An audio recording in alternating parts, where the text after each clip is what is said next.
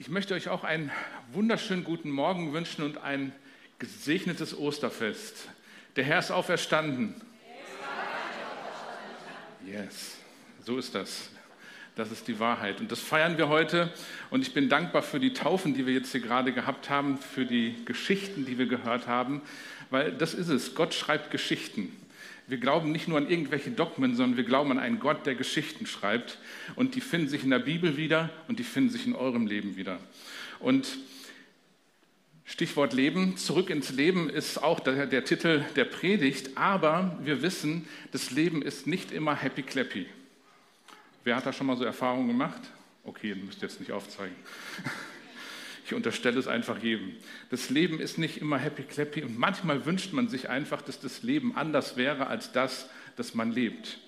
Und ich musste dann eine Geschichte denken, die meine Frau Aische ähm, erlebt hat, als sie neun Jahre alt war. Und als meine Frau Aische neun Jahre alt war, lebte sie in der Türkei, da in einer Gegend, wo ganz viele äh, Leute herkommen, die heute im Ruhrgebiet oft wohnen. Und ähm, Genau, als Neunjährige war sie äh, Teil des islamischen Glaubens. Sie glaubte an Allah und hat immer versucht, auch so alles richtig zu machen und ein Allah wohlgefälliges Leben zu leben.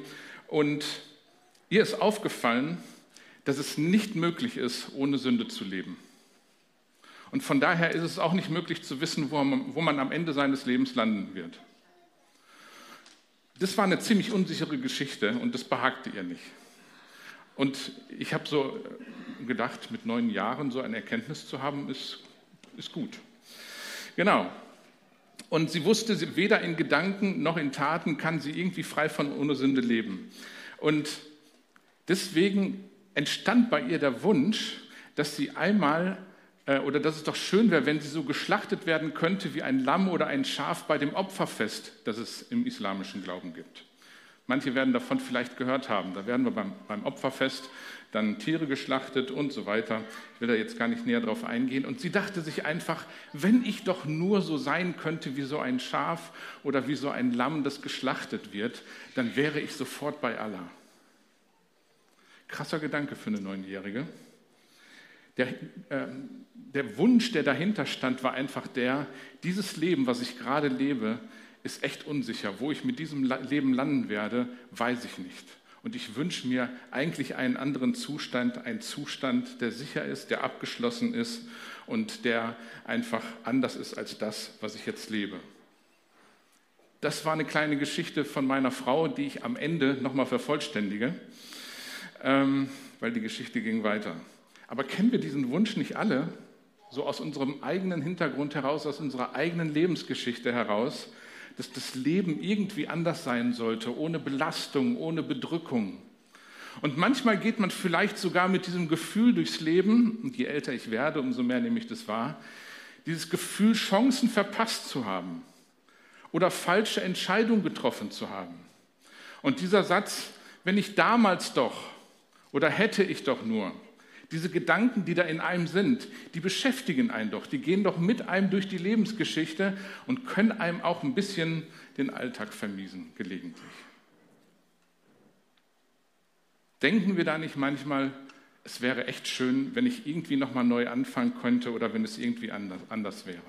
Und der Punkt ist der, Gott will nicht, dass wir in der Vergangenheit hängen bleiben oder auch nur Opfer unserer äh, Vergangenheit sind, sondern Gott will etwas anderes. Und dieses Osterfest macht uns das nochmal deutlich. Das Osterfest erinnert uns daran, dass es einen Weg gibt von der Hoffnungslosigkeit zur Hoffnung, von der Lebensmüdigkeit zur Lebenskraft, zur Lebensfreude. Und deswegen genau ist Jesus gekommen. Deswegen stelle ich die Frage in den Raum, wie finde ich zurück in ein Leben, das voll ist von wirklichem Leben, voll Kraft und voll Hoffnung. Und ich will das anhand einer Geschichte erklären, in der sowohl Jesus vorkommt, als auch ein gewisser Lazarus eine sehr wichtige Rolle spielt. Und ähm, da wird es echt deutlich.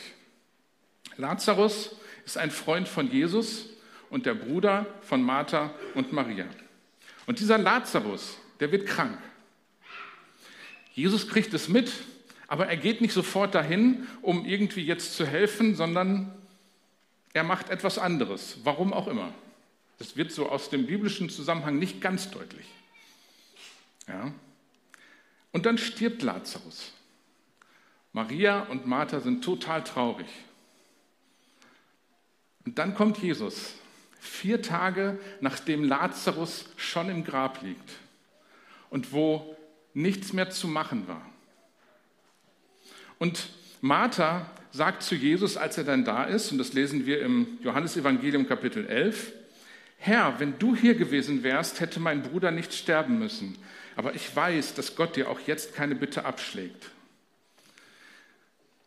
Diese zwei Verse, diese zwei Sätze sind so ein bisschen widersprüchlich.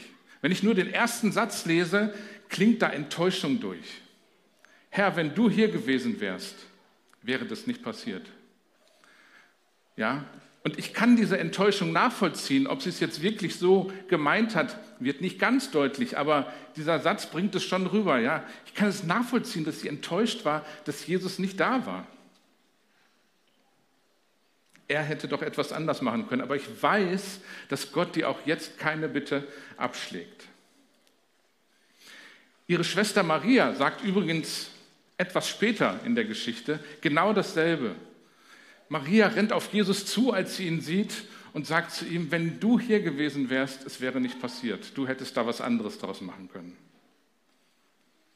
Und ich glaube, wir kennen auch Situationen, wo wir sowas gedacht haben oder wir kennen jemand, der das gedacht hat. Ja, wenn Gott dabei gewesen wäre, dann wäre das so nicht passiert. Wenn Gott in dieser Situation drin gewesen wäre, dann hätte Gott eingegriffen, dann hätte etwas anderes passieren können. Eine Krankheit abgewendet werden können oder vielleicht noch Schlimmeres.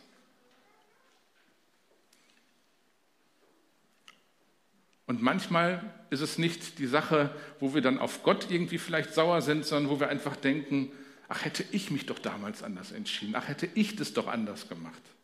Ach wäre es doch einfach mal anders gewesen und nicht so gelaufen, wie es gelaufen ist der Frust über die Situation, wie sie manchmal gelaufen sind. Und die Frage ist, hängen wir in unseren verpassten Chancen fest oder leben wir im Jetzt? Klagen wir bzw. sehen wir nur das, was nicht ist und was schief läuft oder was, was einfach nicht so ist, wie wir es uns vorstellen? Oder sehen wir auch schon, dass Gott an der Türe steht und etwas Neues vorbereitet hat und nicht bei dem stehen bleibt, was in der Vergangenheit passiert ist. Jesus klopft an das Herz von Martha und sagt, Vers 23, dein Bruder wird auferstehen. Und Martha, gewieft wie sie ist, sagt, ich weiß, erwiderte sie. Er wird auferstehen, wenn alle Toten lebendig werden am letzten Tag. Das entsprach ihrem Glaubensbekenntnis. Das war Teil ihres Glaubens. Sie wusste, es gibt ein Leben nach dem Tod und genauso hat sie geantwortet. Aber eigentlich hat sie nicht wirklich verstanden, was Jesus ihr sagen wollte. Jesus wollte ihr was ganz äh, anderes rüberbringen und deswegen wird er noch mal ein bisschen konkreter. Martha ergänzt sich jetzt mal. Ich bin die Auferstehung und das Leben. Wer mich annimmt, wird leben, auch wenn er stirbt. Und wer lebt und sich auf mich verlässt, wird niemals sterben, in Ewigkeit nicht. Glaubst du mir das? Hier kommt eine der wichtigsten Aussagen der Bibel auf den Punkt. Jesus selbst bringt diese Aussage auf den Punkt. Er scheut sich nicht, sich selbst als, als der zu outen, der er ist. Er ist derjenige, der von den Toten irgendwann auferstehen soll und der die Kraft und die Macht hat, uns ewiges Leben zu schenken, über den Tod hinaus. Er sagt, selbst wenn wir sterben werden, werden wir nicht gestorben, so für immer gestorben sein, sondern wir werden mit Gott zusammen weiterleben. Wir werden über die Grenze des Todes dessen oder über, über das hinaus, was wir uns vorstellen können, wir werden weiterleben. Wie auch immer das aussehen mag, weil Jesus die Auferstehung und das Leben ist. Es ist das, was wir heute bekennen in diesem Osterfest. Und deswegen wird hier deutlich, die Lösung auf das, was wir manchmal denken, ja, wo wir manchmal festhängen, ist nicht eine Methode, ist nicht einfach ein anderer Umstand. Ach, wären die Umstände doch anders gewesen. Die Lösung ist auch nicht die Flucht vor der Realität. Ich glaube, wir Menschen sind manchmal echte Spezialisten, um uns aus der Realität zu flüchten. unsere Gesellschaft bietet viele Möglichkeiten dafür. Ja. Und manchmal flüchten wir uns auch in ein Leben voller Lügen hinein. Ja, wo wir uns Dinge vormachen, die wir tatsächlich selber glauben, aber die eigentlich gar nicht so sind. Die Lösung ist eine Person. Die Lösung ist die Beziehung zu dieser Person. Die Lösung ist auch nicht ein Dogma. Die Lösung ist noch nicht mal die Zugehörigkeit zu einer Kirche. Die Lösung ist eine Person. Ja? Und die Beziehung zu dieser Person. Und wenn sich daraus die Zugehörigkeit zu einer Kirche gibt, Amen. ja, das ist die Lösung, die Gott uns anbietet. Er ist die Auferstehung und das Leben. Und damit Maria und Martha das auch richtig verstehen und richtig verstoffwechselt kriegen, geht Jesus noch einen Schritt weiter. Er redet nicht nur von leckerem Brot, er backt es auch und isst es mit ihnen zusammen. Ja? Wir lesen ab Vers 40. Ich habe dir doch gesagt, dass du die Herrlichkeit Gottes sehen wirst, wenn du nur Glauben hast. Da nahm sie den Stein weg, Jesus blickte zum Himmel auf und sagte, Vater, ich danke dir, dass du meine Bitte erfüllst. Ich weiß, dass du mich immer erhörst, aber wegen der Menschenmenge, die hier steht, spreche ich es aus, damit sie glauben, dass du mich gesandt hast. Nach diesen Worten rief er laut, Lazarus, komm heraus. Der Tote kam heraus, seine Hände und Füße waren mit Binden umwickelt und sein Gesicht war mit einem Tuch verhüllt. Jesus macht ernst. Jesus redet nicht nur davon, dass er irgendwer ist, er bietet ihnen nicht nur eine Hoffnung an, sondern er bringt es in die Realität. Dieser Lazarus liegt schon vier Tage im Grab und ist noch länger als vier Tage tot. Es wird auch beschrieben, dass er schon roch. Ja, andere würden sagen stinken. Ähm, und das kann man sich vorstellen.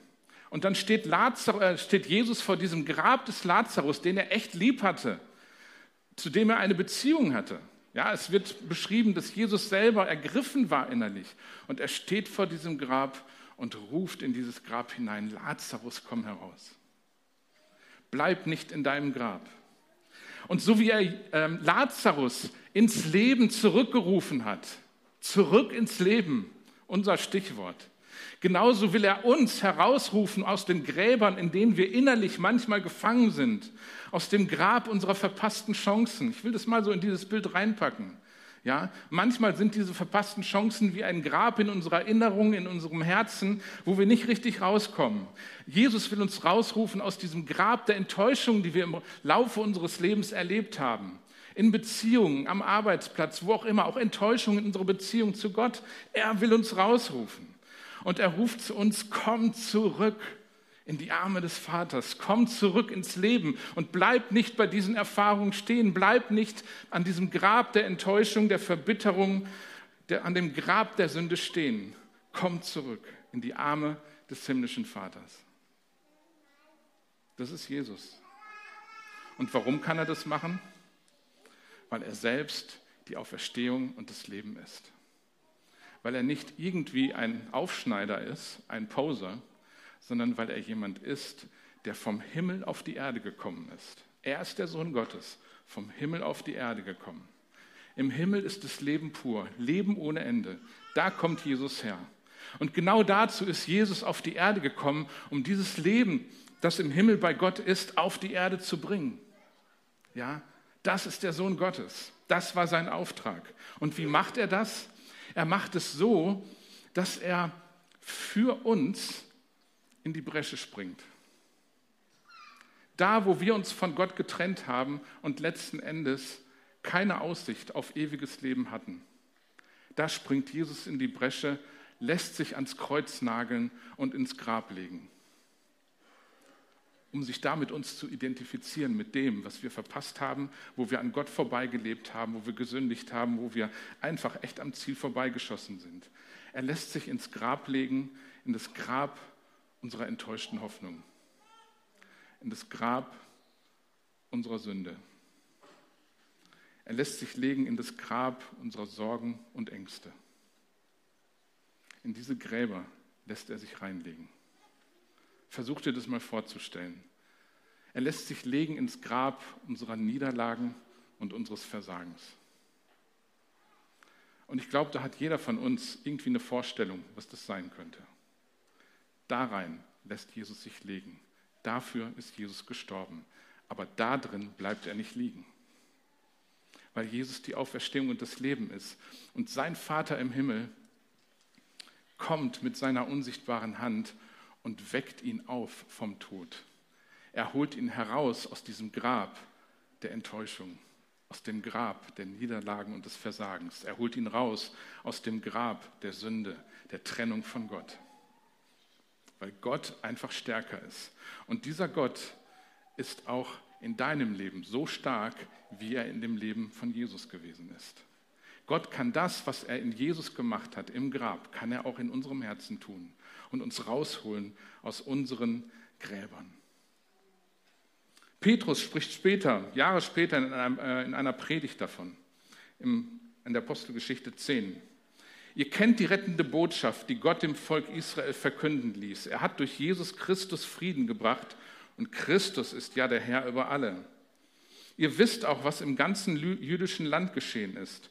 Angefangen hat alles in Galiläa, nachdem Johannes der Täufer die Menschen dazu aufgerufen hatte, sich taufen zu lassen, so wie heute. Jesus aus Nazareth, der von Gott versprochene Retter, ist von Ort zu Ort gezogen. Er hat überall Gutes getan und alle geheilt, die der Teufel in seiner Gewalt hatte. Denn Gott selbst hatte ihm seine Macht und den Heiligen Geist gegeben. Gott stand ihm bei. Wir Apostel sind Augenzeugen für alles, was er in Israel und in Jerusalem getan hat. Diesen Jesus haben sie ans Kreuz genagelt und getötet.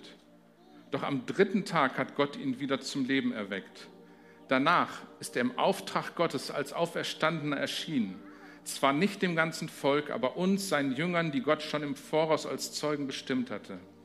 Ja, wir haben nach seiner Auferstehung sogar mit ihm gegessen und getrunken. Jesus gab uns den Auftrag, dem ganzen jüdischen Volk zu sagen und zu bezeugen, dass Gott ihn als Richter über die Lebenden und die Toten eingesetzt hat. Schon die Propheten haben alle über ihn gesprochen. Durch ihn, so haben sie es vorausgesagt, werden jedem Menschen seine Sünden vergeben, der an ihm glaubt. Darin ist das ganze Evangelium enthalten. Und diese Auferweckung war nicht nur ein Punkt in der Geschichte, sondern es war ein Statement Gottes. Ein Statement Gottes für die ganze Welt, ein Statement für dich. Der Tod, die Niederlagen unseres Lebens, die Sorgen, unsere Sünden, unsere Fehler, sie haben nicht das letzte Wort. Jesus hat es überwunden. Gott weiß ein, denkt noch einen Schritt weiter. Gott kann uns das überwinden lassen in Jesus Christus.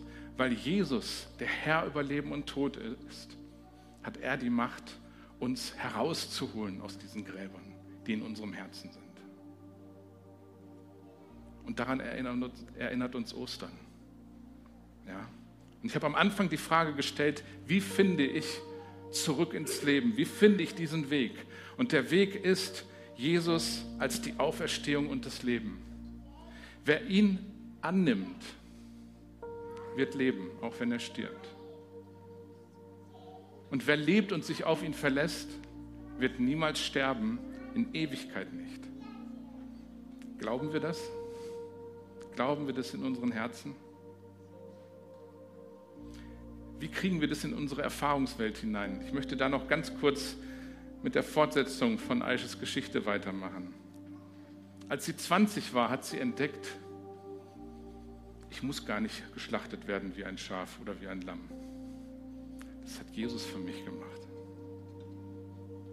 Jesus ist für mich gestorben, wie ein Lamm geschlachtet worden, damit ich Leben habe, damit ich ein neues Leben anfangen kann. Und dann hat sie ihr Vertrauen auf Jesus gesetzt, hat Jesus angenommen in ihr Leben und hat trotz ihrer kaputten Geschichte, die sie gehabt hat, hat sie erlebt, wie Gott sie erneuert hat und sie zu einer wunderbaren Frau gemacht hat. Zu einem Kind in seinem Königreich. Und das hat Jesus nicht nur für sie gemacht, das hat Jesus auch nicht nur für ganz besondere Menschen in dieser Welt gemacht, sondern das hat Gott für jeden gemacht. Das, was Jesus dort am Kreuz getan hat und die Auferstehung, die dann passiert ist drei Tage später, ist für jeden. Und deswegen möchte ich dich einladen, möchte ich uns alle einladen, diesen Gott ranzulassen, dass er in unser Herz hineinrufen kann. Ja. Ich möchte uns ermutigen, nicht auf den Tag X zu warten, bis vielleicht irgendwas vom Himmel fällt, was uns deutlich macht, hm, das Leben könnte anders sein, als wie es jetzt ist. Ja, sondern dass wir, wenn wir merken, dieser Gott ist lebendig, dieser Gott hat Menschen verändert, die ich kenne, dieser Gott ist in der Lage, mich aus dem Grab meiner Enttäuschung und Niederlagen herauszuholen. Wenn ich das merke, dann lasst uns diesen Schritt auf Jesus zugehen und sagen, ja, ich nehme dich an. Was Besseres kann mir ja gar nicht passieren. Ist auch eben in den Erfahrungsberichten weitergegeben worden. Ja? Und Jesus möchte das in dein Leben hineinsprechen. Komm heraus aus deinem inneren Grab, was auch immer in diesem Grab drin ist. Aber Jesus hat es überwunden. Und nimm ihn als dein Freund und Retter an. Ich möchte dich wirklich einladen, in deiner Fantasie deine Sorgen, deine Niederlagen in ein Grab hineinzulegen. Ich mache das manchmal selber im Gebet für mich. Und dann stell dir vor, dass Jesus in dieses Grab hineingelegt wird, wo deine Sünden drin liegen, deine Sorgen und all die anderen Sachen. Jesus wird da reingelegt. Und dann kommt Gott der Vater und erweckt ihn auf von den Toten und macht deutlich, aus diesen Niederlagen und aus diesen Sünden mache ich neues Leben. Da mache ich was Besseres draus. Und das will Gott in deinem Leben tun, in deinem Herzen. Und wenn du das jetzt mit deinem Herzen unterschreiben kannst oder wenn du es vielleicht zum 364. Mal in deinem Leben einfach nochmal zum Ausdruck bringen möchtest, dann möchte ich dich einladen, jetzt mit mir zu beten, diesen auferstandenen Jesus in dein Leben einzuladen. Wir brauchen Jesus jeden Tag. Nicht nur einmal am Tag, wo wir uns für ihn entscheiden oder wo wir uns taufen lassen. Wir brauchen ihn jeden Tag. Wir brauchen immer mehr von ihm. Unser Herz kann gar nicht groß genug werden, um all das von ihm aufzunehmen, was er für uns hat. Ja. Und wenn du dich heute das erste Mal entscheidest, dieses Gebet zu sprechen, diesen Jesus anzunehmen, dann lade ich dich ein, das mitzubeten und am Ende des Gottesdienstes dann hier nach vorne zu kommen, wo auch ein Gebetsteam sein wird, wo dann auch für dich gebetet werden kann. Ich bete das langsam vor und ihr könnt es einfach nachbeten. Vater im Himmel, Danke, dass du mich unendlich liebst. Danke, dass du mich gewollt hast. Herr Jesus Christus, du bist für mich gestorben und auferstanden. Vergib meine Schuld. Ich nehme dich an mein Retter und Herrn. Dir will ich folgen. Ich sage Ja zu dir, Jesus. Und empfange dein neues Leben. Amen. Der Herr ist auferstanden. Amen.